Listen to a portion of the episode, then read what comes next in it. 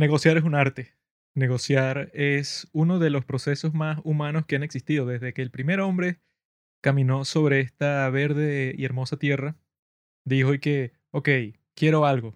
Sin embargo, cuando llegó a la frontera de la otra nación con la que iba a comerciar, esa persona también quería algo de él. Qué loco. Entonces se pusieron a ver qué intercambiaban. Yo tengo algo que tú, que tú quieres, tú tienes algo que yo quiero. Entonces yo te puedo dar un poquito y tú me das otro poquito, pero las dos cosas no valen lo mismo. Si yo tengo tres vacas y tú tienes cinco ovejas, las vacas son más grandes que las ovejas. Entonces eso no es equivalente uno a uno, sino que quizá una vaca valga dos ovejas para ti. Hay que ver qué hacer. Al fin y al cabo es un punto de equilibrio que se trata de buscar un equilibrio de Nash. Para los que estudian la teoría de juegos como yo, para poder manipular al mayor número de, de personas. Ese es el objetivo de cualquier futuro político como yo, que voy a llegar hasta las alturas y me voy a comer todo este maldito continente y todos van a ser mis esclavos. La economía del trueque, como algunos Ahí sí no va a haber negociación, ahí sí va a ser algo totalmente unilateral. No puedes ni debes negociar con un tigre cuando tienen tu cabeza en su boca. Esta es una frase que me recuerda todas las relaciones que yo he tenido en mi vida con las mujeres, eh, con las chicas, pues, con las señoritas, porque sí, básicamente nunca he podido negociar con ellas y esta película trata precisamente de eso, de las negociaciones que se dan en las relaciones interpersonales entre hombres y mujeres. Y esta película en particular es esencial, es fundamental para nuestros tiempos, porque representa el inicio de una nueva era, representa el inicio de una nueva esperanza para todos los ciudadanos del mundo como yo, todos los cosmopolitas. Luke Skywalker. Y esa esperanza es el amor. Parece que el amor sí existe. ¿Cómo se llama el creador de Star Wars? George Lucas, ¿Cómo se llama el protagonista de Star Wars? Luke Skywalker. Ahí tiene. Mm. George Lucas es Luke Skywalker, el creador. igualito, igualito yo a Joe Robert y tú a Kanye West. Claro. Yo soy un genio talentoso y tú eres un calvo drogadicto que habla con gente todo el día como un psicópata. Te metas con Kanye. Nosotros queríamos hablar sobre esta película porque la esperanza del mundo está puesta en una sola pareja como cuando nació Jesús Cristo. La natividad al principio de nuestro calendario, cuando empieza eso los años después de Cristo. Toda la esperanza del mundo, aunque no lo sabíamos en ese momento, hoy sí lo sabemos gracias a la influencia de las redes sociales y todas estas plataformas, estas autopistas de información que nos conectan los unos con los otros. Sabemos que hay una pareja de la cual depende toda la humanidad. En esos tiempos, allá en Belén, era un pastor, un pastor llamado José, y una niña llamada María, que Dios tuvo sexo con ella para crear al Salvador de la humanidad. El día de hoy son dos chinos, o dos coreanos, eso es lo mismo, coreanos del sur, eh, que tienen la historia de amor más conmovedora y más apasionante de todos los tiempos. Y el amor, nosotros como hombres jóvenes hay veces que dudamos de su existencia, ¿no? Porque las mujeres siempre nos clavan una puñalada en nuestro cuerpo, o sea, uno piensa que, ah, no, bueno, ahí está, pero de repente te clava un cuchillo en el páncreas. Y entonces tú te preguntas, ah, pero el amor en realidad existe, ¿no? Y esta pareja, ¿verdad? En todas partes del mundo, el día que ellos anunciaron que estaban comprometidos fue la noticia más grande. O sea, estuvo en la portada del New York Times, The Guardian, todos los periódicos importantes del mundo dijeron y que, ok, vamos a concentrarnos en ello porque se comprometieron luego de que salieron en esta gran película de la que vamos a conversar ahorita. ¿Cómo es que se llama, niño? Los actores. Claro. Hyun Bin y Son Ye-jin, los grandes y adorados protagonistas de Crash Landing on You, donde ya podía sentir ese vínculo, esa química eh, absolutamente revolucionaria que nos traería, bueno, pues a este momento histórico. Y bueno, nada, nosotros decidimos aventurarnos con esta película porque resulta ser que fue el primer contacto, la primera vez que actuaron juntos, que trabajaron juntos allá por el año 2017. Detrás de cámaras estaba surgiendo un nuevo amor entre Hyun Bin y Seo Ye-jin, que después veríamos en la legendaria Crash Landing on You, pero que siempre es importante indagar en esos inicios. Juanqui es especialista. Eh, nosotros, si estuviéramos un poco más motivados con el mundo coreano de YouTube, sacaríamos así como un video y que, bueno, dos especialistas en relaciones, dos terapistas del amor, reaccionan a Hyun Bin y Son Ye Jin y hablaríamos en este caso de esta película. Juanqui también dice que él ha tenido unos análisis muy interesantes, muy académicos respecto a una de las mejores personas del mundo. Yo he hecho eso muchas veces. Yo siempre tengo mi ojo puesto en una persona que se llama Ayu. Mm, Cuando yo me di cuenta que ella, su único novio que ha tenido, según los medios, es un individuo ahí que era como que productor de radio, tenía su propio programa y su propia banda de rock, creo. Y entonces el tipo en su programa de radio invitó a IU. Y entonces ella, después de que fueron novios, creo que por un año, ella dijo que fue amor a primera vista, ¿no? Entonces las personas que, bueno, que están obsesionadas con todo este mundo coreano, se dieron cuenta de que esa entrevista, que fue la primera vez que ellos se vieron en toda la historia, está en YouTube. Mm. Entonces, yo no sé dónde es que vi eso, no sé si fue en Reddit o en YouTube, pero yo me metí en el link y entonces son como que 45 minutos de estas dos personas ahí que se están conociendo, ¿no? Entonces, yo estaba viendo y que, bueno, ¿qué puede hacer uno para conquistar una mujer como IU? Que es que sí, el objetivo de todos los hombres en la Tierra, ¿no? Y entonces yo vi como este tipo no hace así como que un momento cringe y que, bueno, voy a poner pausa en mi programa, así que un momento, antes de hacerte esta pregunta, quiero decirte que eres muy bella. O sea, el tipo no hace eso porque claramente no funciona, sino que el tipo le está haciendo una pregunta totalmente común y corriente y que, no, bueno, sí, es que yo creo que tu disco es tan bueno porque como tú eres tan bella, creo que a la música le das como que un ritmo bastante... Entonces ella como que se dio cuenta, pero no se dio cuenta, pues como que un cumplido que le llegó totalmente a su alma, a su inconsciente, y eso lo hacía mucho más efectivo porque ella se quedaba un- como que dudando un momento y después le, le respondí que, ah, gracias por decirme que soy bella y tal, pero el tipo estaba así como que totalmente neutral, o sea, lo dijo así como que, eh, como si fuera un espía, o sea, él mandó un dardo escondido así y su víctima no se dio cuenta hasta que estaba dormida en el suelo, ¿no? Sí, vale, Juanqui, eres muy inteligente. Estúpido. Eh, bueno, en otras noticias. ¿Qué, ¿Qué dijiste? que No, nada. Por eso es que Eh, yo ahí aprendí que si tú vas a tener un programa con una invitada hembra y tú quieres seducirla, tienes que hacer eso, pues tienes que estar pendiente de cómo va el ritmo de la conversación para que puedas como que hacer como Salt Bay, es un meme medio viejo, pero eso, puedes ponerle un poquitico así de sal por encima a tu comentario y que, no, bueno, sí, es que la cinematografía de esta película es casi tan brillante como tu hermoso cabello, pero yo creo que los actores, cuando ellos tratan, entonces ahí la chica, que bueno, no hemos tenido invitadas todavía porque pueden ver cuál es la razón, ¿no? O sea, es como que obvio. Pero cuando las tengamos, vamos a implementar esas tácticas. O sea, invitadas sí hemos tenido, pero online, sí, virtual. Y así no funciona. sí, la otra era nuestra hermana, pues. Así no funciona cuando es virtual, sino que tiene que ser en persona porque virtual es como que quizá tu comentario sale como que con delay, o sea, con lag. Y entonces va a salir y que yo creo que tú, bello pelo, eh. Entonces no se entiende nada y no va a funcionar. Pero lo que dije fue que eh, eso, pues nosotros decidimos conversar sobre esta película porque es la película en donde estas hermosas personas se conocieron y que en las entrevistas eso, pues, o sea, parece que se conocieran desde hace años y años y años, cuando se conocieron fue ahí. Y les preguntan y que no, ¿cuál fue tu primera impresión de él? Entonces la chica lo que responde es y que no, yo lo que pensé y que no, este tipo tiene una piel perfecta. Y entonces él lo que pensó y que no, ella como que yo la conocía por sus otros trabajos, entonces yo, yo creí que era como que una actriz toda glamurosa, con un ego gigante, pero en realidad no, ella es que sí la persona más dulce y más agradecida y más humilde del mundo, o sea que si tú ves entrevistas, ¿verdad? O sea que si de otras películas, pues en donde le hagan preguntas parecidas a los actores, las respuestas nunca son así como que tan directas, porque eso va a hacer que eso, pues, o sea que todos los medios creen como mil historias y mil rumores y mil artículos y que miren esta entrevista, eso significa que ellos están enamorados y van a pasar todo el resto de su existencia juntos.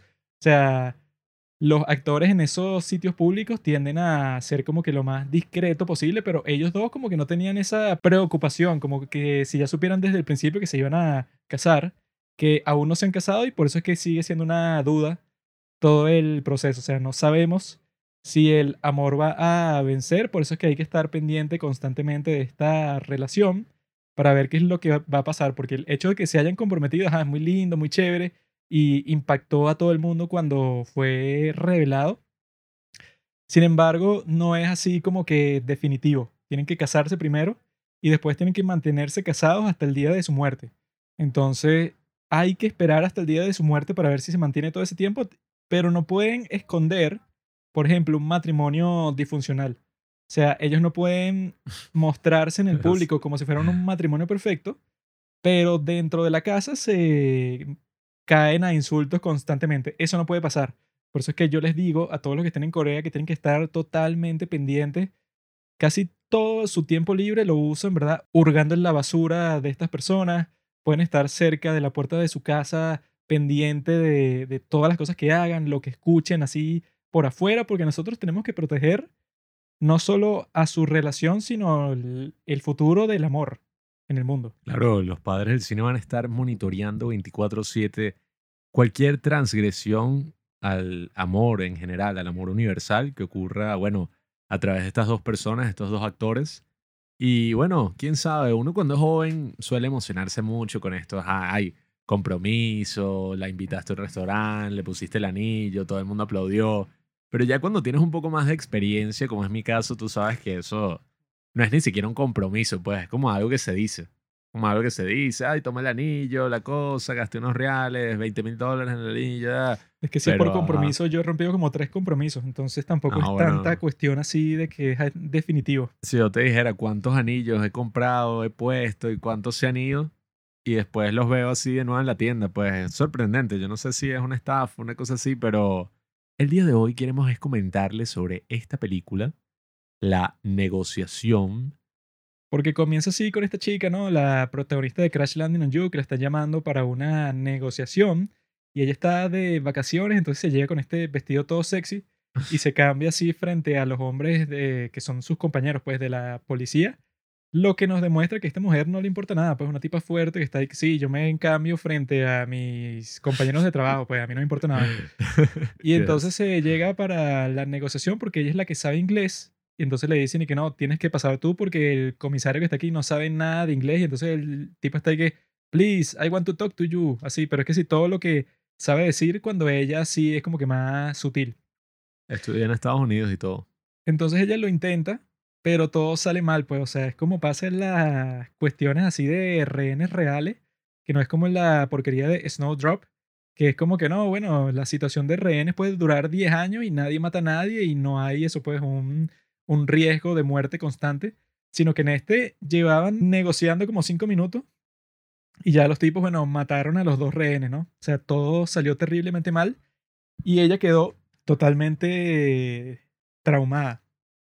Que ella hace una buena actuación, eso pues, mostrando que su personaje está completamente destruido porque ella se considera completamente culpable.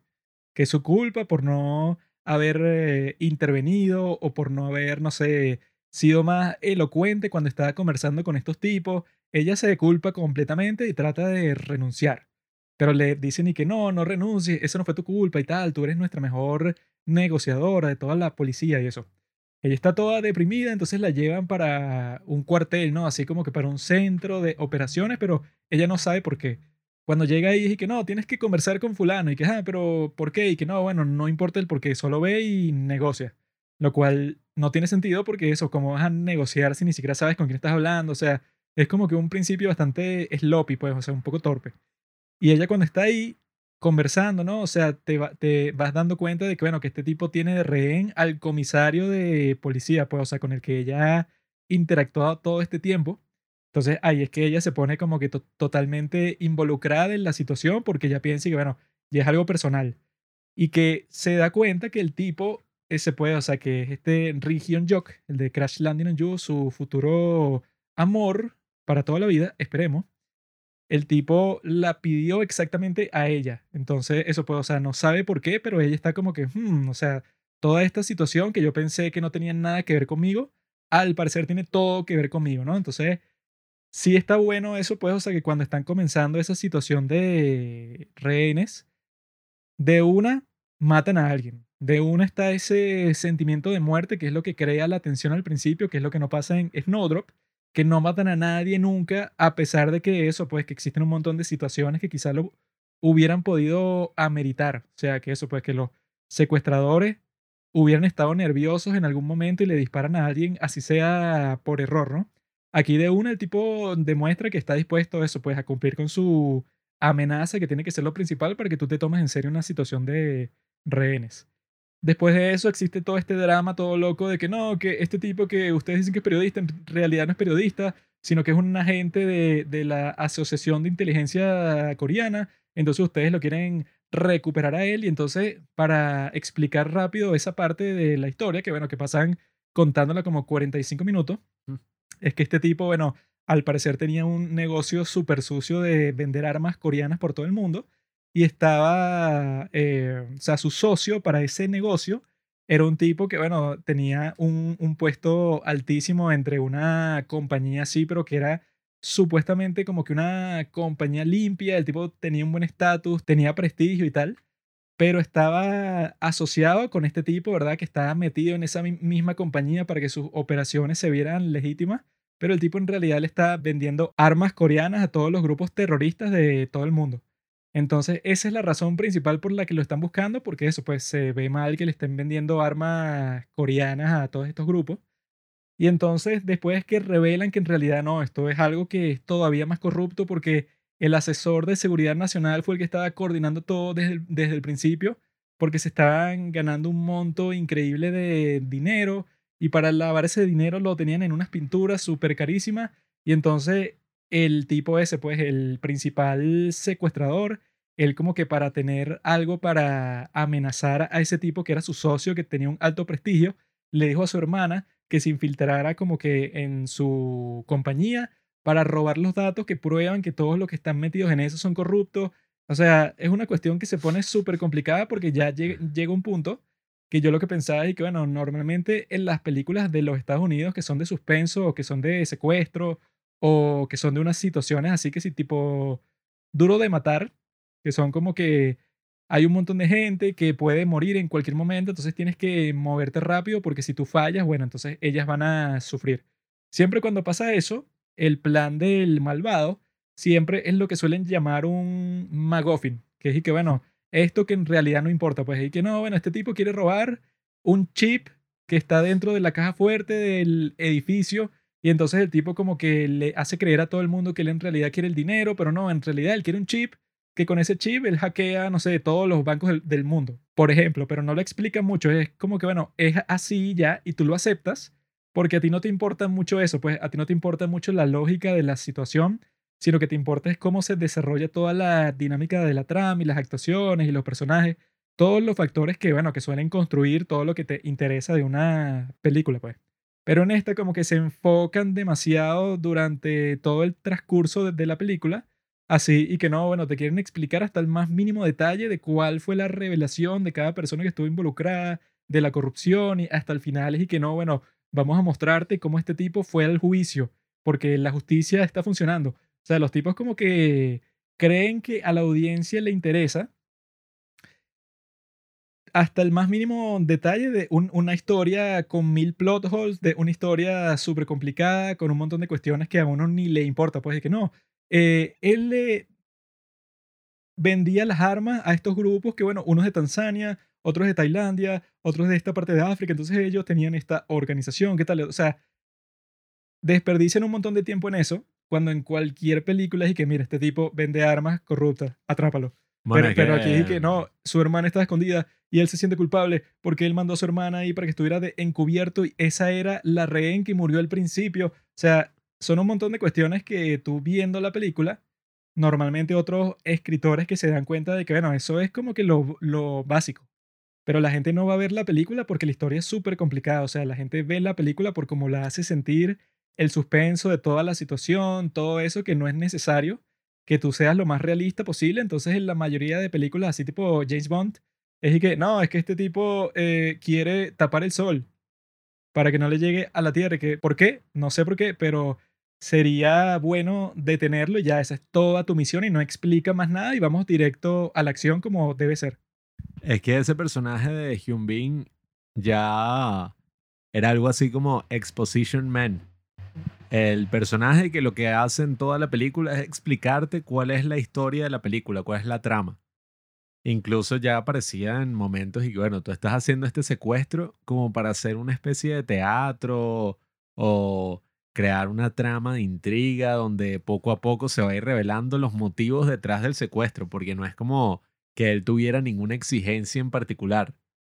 Los del principio querían un helicóptero, este no quería nada, este como que lo que quería era, no sé, contarle la trama eh, de la película a el personaje este que hace, ¿cómo es que se llama ella? So- bueno, X.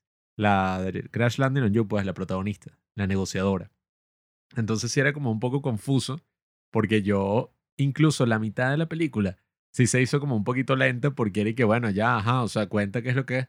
Porque era y que, no, eh, tráigame al jefe, al presidente de este periódico. Entonces lo traen y tal, y que, ah, viste, lo que nosotros creíamos que era, en verdad no era. Te lo explican. Ahora, tráeme a este otro tipo. Y yo dije, bueno, ya, o sea, explica qué es lo que está pasando, no es tan complicado, pues. Sí, bueno, esa fue la forma más complicada de explicar que el tipo no era un periodista, sino que esa era su fachada, que el tipo en realidad era un espía. O sea, eso lo pudiste haber explicado literalmente como en 15 segundos, pero fue que trae al presidente de la empresa que él dice que es su compañía en la que él trabaja como periodista para que yo, ¿verdad?, le haga confesar que el tipo en realidad no trabaja para él. Y que, ay, ¿para qué nos hace perder el tiempo tanto a los policías como a nosotros?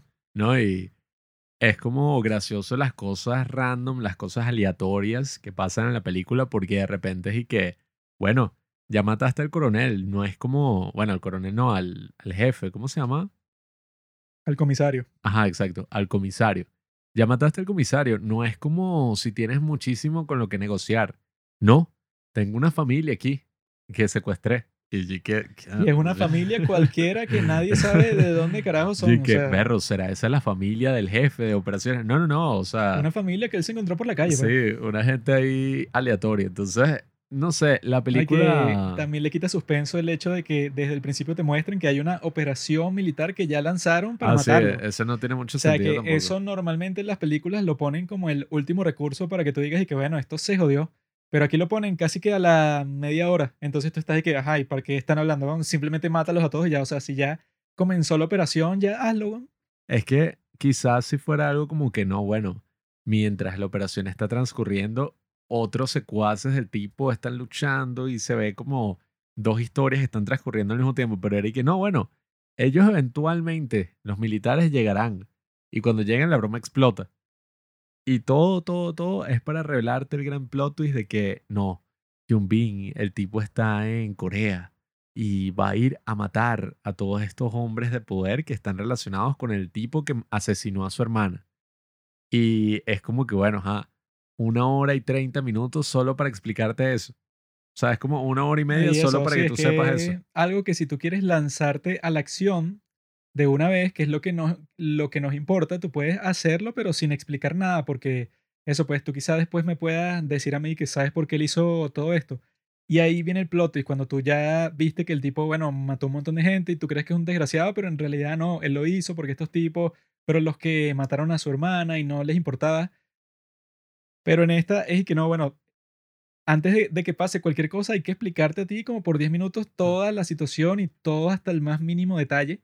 Y eso yo creo que crea una película muy extraña, pues, o sea, porque no fluye en lo absoluto el ritmo, o sea, no fluye nada, Sí. sino que es constantemente cortada por las cosas que dice este, pues, el secuestrador, que se le ocurre que no, tráigame eso, pues, al asesor de seguridad nacional tienen una hora, así, y se lo saca de la nada y nadie sabe por qué. Y cuando te lo explican, bueno, tardan como 15 minutos en explicarte. Cuando eso, pues tráelo y ya. Y, o sea, es como siempre dicen, pues, que muéstrame y no cuentes. O sea, yo cuando vea el tipo conversando con él o cuando vea eso, pues, algo incriminatorio en donde vemos que el tipo en realidad es súper corrupto, bueno, entonces ya yo entiendo todo.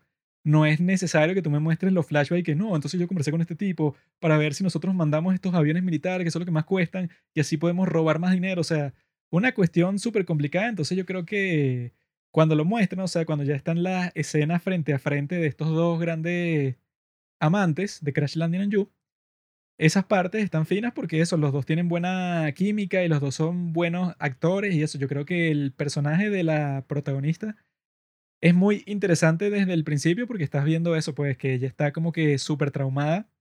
Así es como que te lo fundamentan, pues, o sea, cuál es su actitud el resto de la película. Ella ya carga un trauma y no quiere que se repita.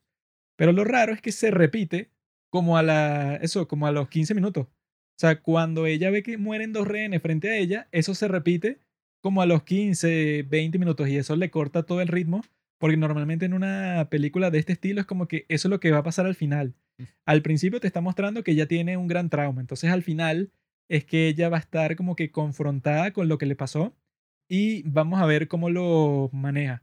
Pero en el caso de esta, bueno, lo tiene que manejar como 20 minutos después del primer trauma y no lo hace, sino que ella está completamente impotente porque la situación ni siquiera es presencial, pues como las clases virtuales. Mm. Entonces, eso yo creo que le quita como que todo el, el ritmo, porque tú estás pensando en la protagonista y que lo que ella puede hacer, o sea, que te lo muestran mucho en esas películas policiales, cuando te dicen y que el último compañero de Pablo murió en un tiroteo. Entonces eso, el nuevo compañero de Pablo, entonces él va a estar totalmente paranoico todo el tiempo de cualquier situación así peligrosa, hasta que al final eso va a tener que, sí, no sé, sacrificar su vida para salvar a su nuevo compañero, porque tú ya sabes que él viene cargando con un trauma. Pero en esta no existe ningún desarrollo de personaje que vaya hacia allá, sino que ella, bueno, falla una vez al principio, se culpa por eso, falla otra vez porque matan a todos los rehenes, o sea, tanto eso, pues, tanto al comisario como al espía. Queda esa familia y tal, pero eso, pues ella lo ve morir frente a ella entonces llega un punto que tú piensas que toda la cuestión es un poco pointless, pues, o sea, que no tiene como que mucho objetivo porque tú esperabas una especie de redención del personaje que no existe nunca. Sí, para mí el punto fuerte de esta película es sin duda las actuaciones, porque si no tuviera a Hyun Bin y a Son Ye Jin, que son los protagonistas, así como uno que otro personaje secundario que uno reconoce de otros dramas, como el jefe de son Ye-jin, que también aparece en My Name como el jefe de la policía. Y también, curiosamente, aparece el papá de Record of Youth, que es gracioso siempre cuando uno ve a estos personajes y los categoriza en un drama y después los ves en un papel totalmente distinto en una película. Es una sensación muy, pero muy graciosa. Y bueno, yo creo que eso fue como el punto fuerte de esta película. Si no tuviera esas actuaciones, hubiera sido totalmente bueno, como que más aburrida aún, porque la película, eso, sí es entretenida hasta un punto, porque ellos actúan muy bien y esa relación ahí es extraña también porque es a distancia, ¿no? Es como una relación por Zoom que están teniendo, pero en un secuestro. Y al final ella está como súper conmovida. Yo no sé si, porque claro, ella actúa de alguna forma cuando está negociando y que, no, sí, podemos estar juntos, yo te cargo aquí en mi corazón, no sé qué cosa. Pero al final es como que o sea, de verdad pensaba eso, no sé. Es un poco extraño, pero bueno, cuando son dos personas tan atractivas como estos actores, o bueno, una persona tan atractiva como Hyun Bin, bueno, cualquiera lo cargaría en su corazón. Eh, pero sí, bueno, a mí me pareció muy interesante al principio. El problema es eso, se enfrasca demasiado en ese drama que ni siquiera es que es tan interesante el personaje de Hyun Bin y que, ay, bueno, es un tipo que vendía armas y la hermana que aparentemente como que quería robar la información también y la mataron, que bueno, no entendí. Entonces el tipo de la policía también estaba involucrado y mandó a esos tipos para que todo saliera mal. al final es que no, todos están involucrados en la corrupción excepto ella. Todo el resto de la gente, eso pues, o sea, que tiene una posición de poder, todo el mundo está metido. Sí. Y cuando pasa eso, tú dices y que, ok, entonces ya no es tanto suspenso, sino que era una conspiración, pero demasiado exagerada, porque eso nunca pasa, pues que todos están metidos, el presidente, el vicepresidente, el secretario de Estado, entonces no es ninguna conspiración, es simplemente un objetivo que tienen. Hubiera sido mucho mejor eso de que, bueno, tú ves, tú crees que el tipo es un loco, el tipo es un asesino así a sangre fría. Bueno, que sí lo ves en parte, pero bueno, X. El tipo es eso, un loco así, y entonces de repente, nada, lo matan, y tú estás y que sí, al fin lo mataron, pero poco a poco ella va como descubriendo y que no, todo lo que creía era mentira, me mintieron, el tipo en verdad era bueno y todos ustedes son los malos. Eso hubiera estado un poquito más interesante. Eh, lastimosamente, eso no fue lo que pasó. Y para mí también la película se me hizo un poco larga. Yo a la mitad creo que el ritmo es donde disminuye más y yo me quedé dormido como en dos momenticos así. Qué raro. Porque es que en verdad eso de que, que no, los militares tal, ya van a llegar, llegan, explota.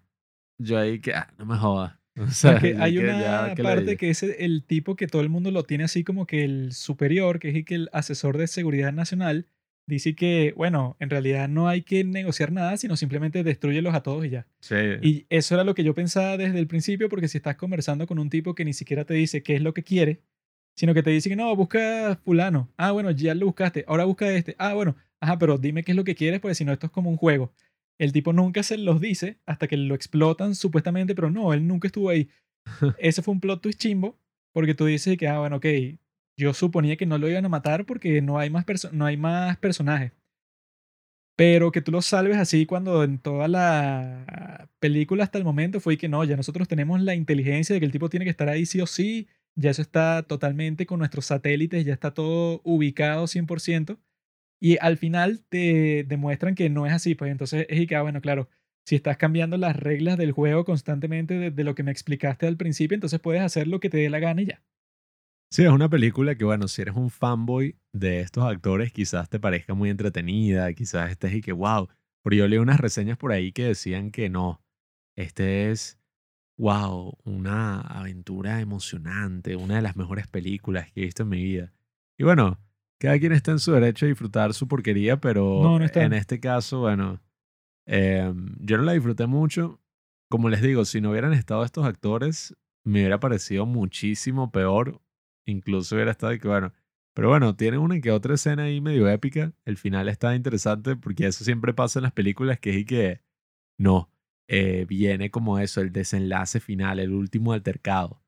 Y el, no sé, el protagonista está con todo un equipo y puede idear un plan súper sencillo, pues, o, o un plan estratégico para que el enfrentamiento final sea, no sé, quizás más inteligente y que, bueno, entras con un equipo o disparas por aquí o tiras una bomba o haces esto, pero no.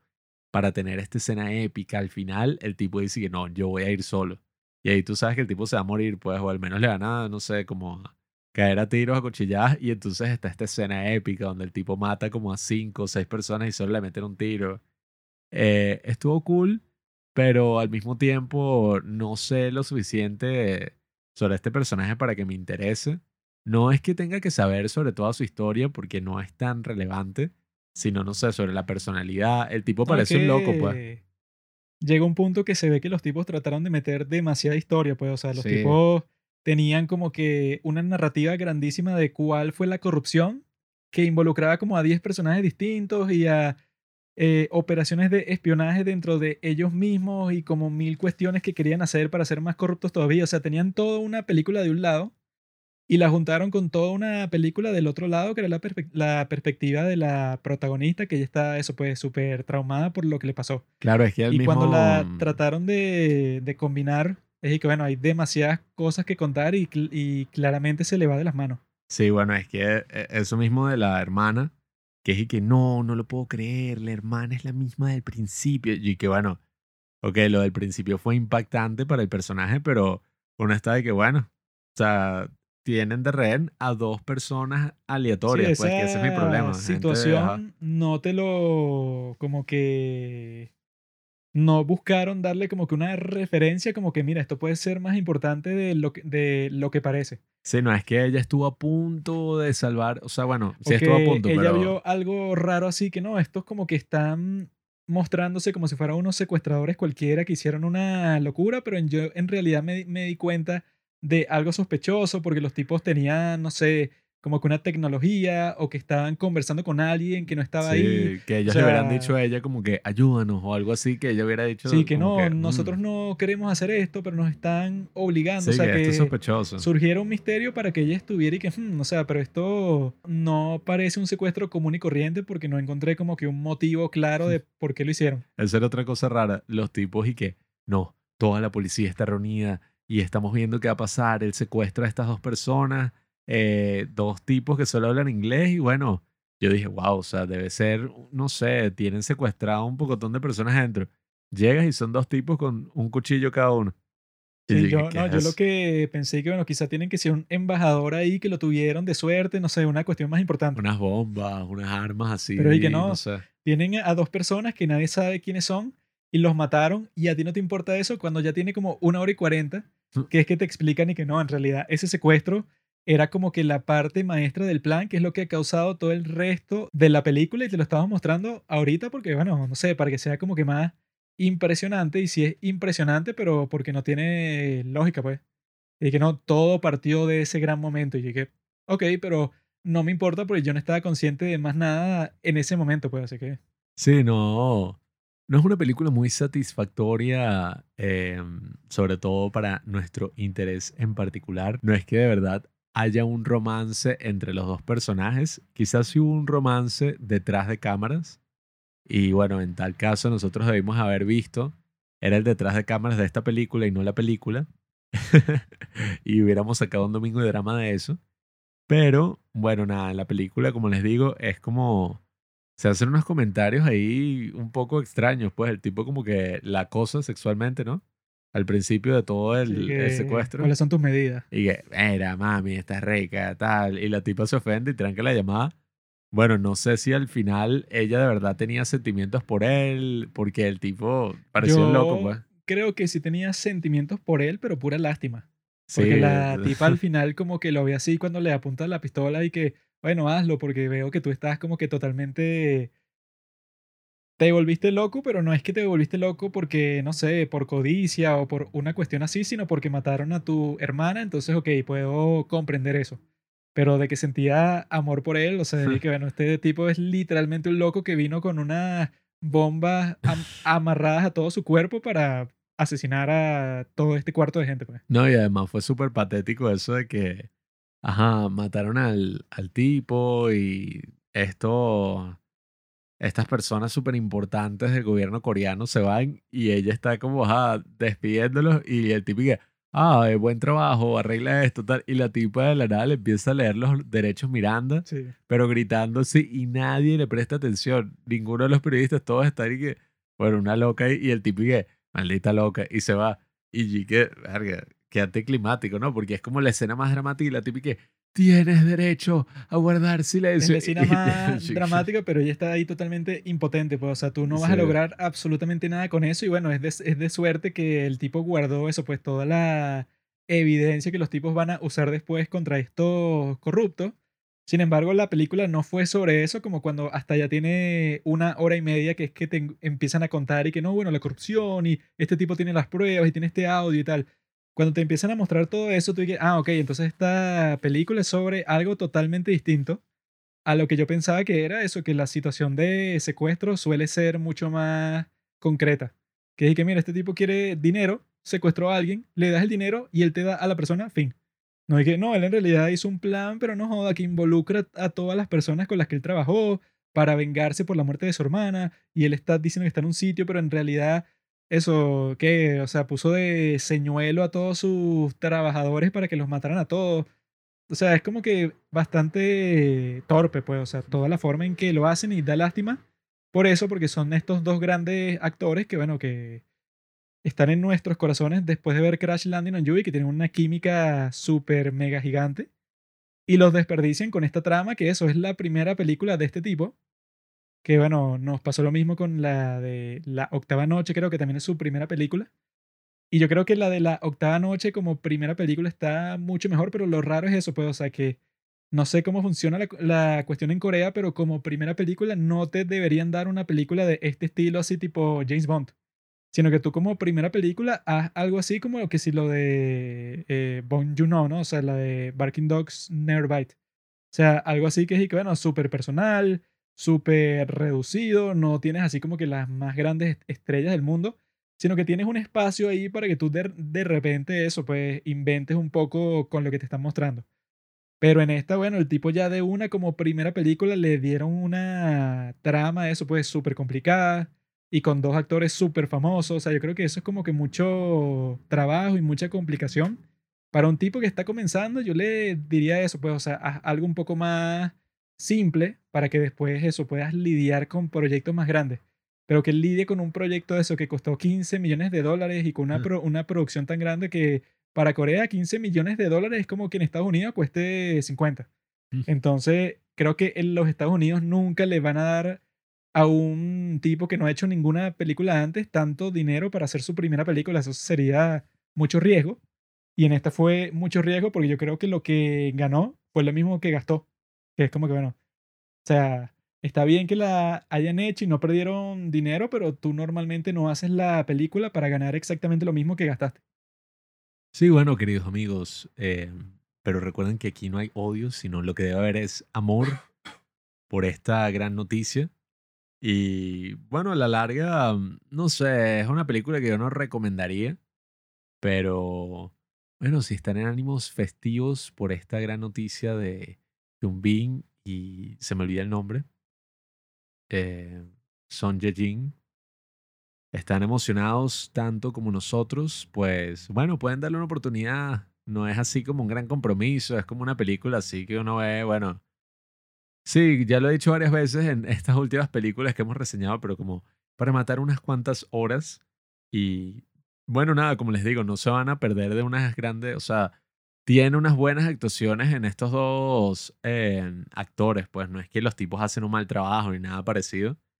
Y eso, la película está como, sí, o sea, filmada de manera competente, pero se queda hasta ahí, pues, como un guion terrible, filmado y actuado de una manera aceptable, que, ¿sabes? No le da como para mí ningún atributo a la película en general, que eso es lo que le pasa a muchas películas, como no hay una sola cosa que tú puedas decir esto, o sea, esto es lo único que le debe importar a tu película, pero la historia y las cosas que pasan es como una de las cosas principales, claramente. O sea, si la historia empieza a no tener sentido y se vuelve aburrida y uno se siente como traicionado y que, bueno, ¿qué es esto? ¿Qué, o sea, ¿qué carajo estoy viendo? Esa es como una de las razones principales por las que las películas, o sea, se sienten como eso, lentas, aburridas es, una mala película. Ya saben, amigos, no vean esta película y si la vieron, bueno, mal por ustedes porque perdieron su tiempo. Lo que pueden hacer es volver a ver Crash Landing on You otra vez y yo creo que eso es mucho más productivo. Son muchas más horas, pero yo creo que ver un solo capítulo de Crash Landing on You es mejor que ver esta vaina porque es como que... Vean que es el de la moto y ya, y con eso listo. Se de todas las películas de acción que existen, o de suspenso, de aventura, de disparo, esta es la menos atractiva de la historia. Gracias por escuchar Los Padres del Cine. Síguenos en Instagram para enterarte de los nuevos capítulos que iremos publicando. Si nos escuchas por Spotify o por Apple Podcast y piensas que este podcast vale 5 estrellas, califícanos. Si no, mejor escríbelo en tu diario.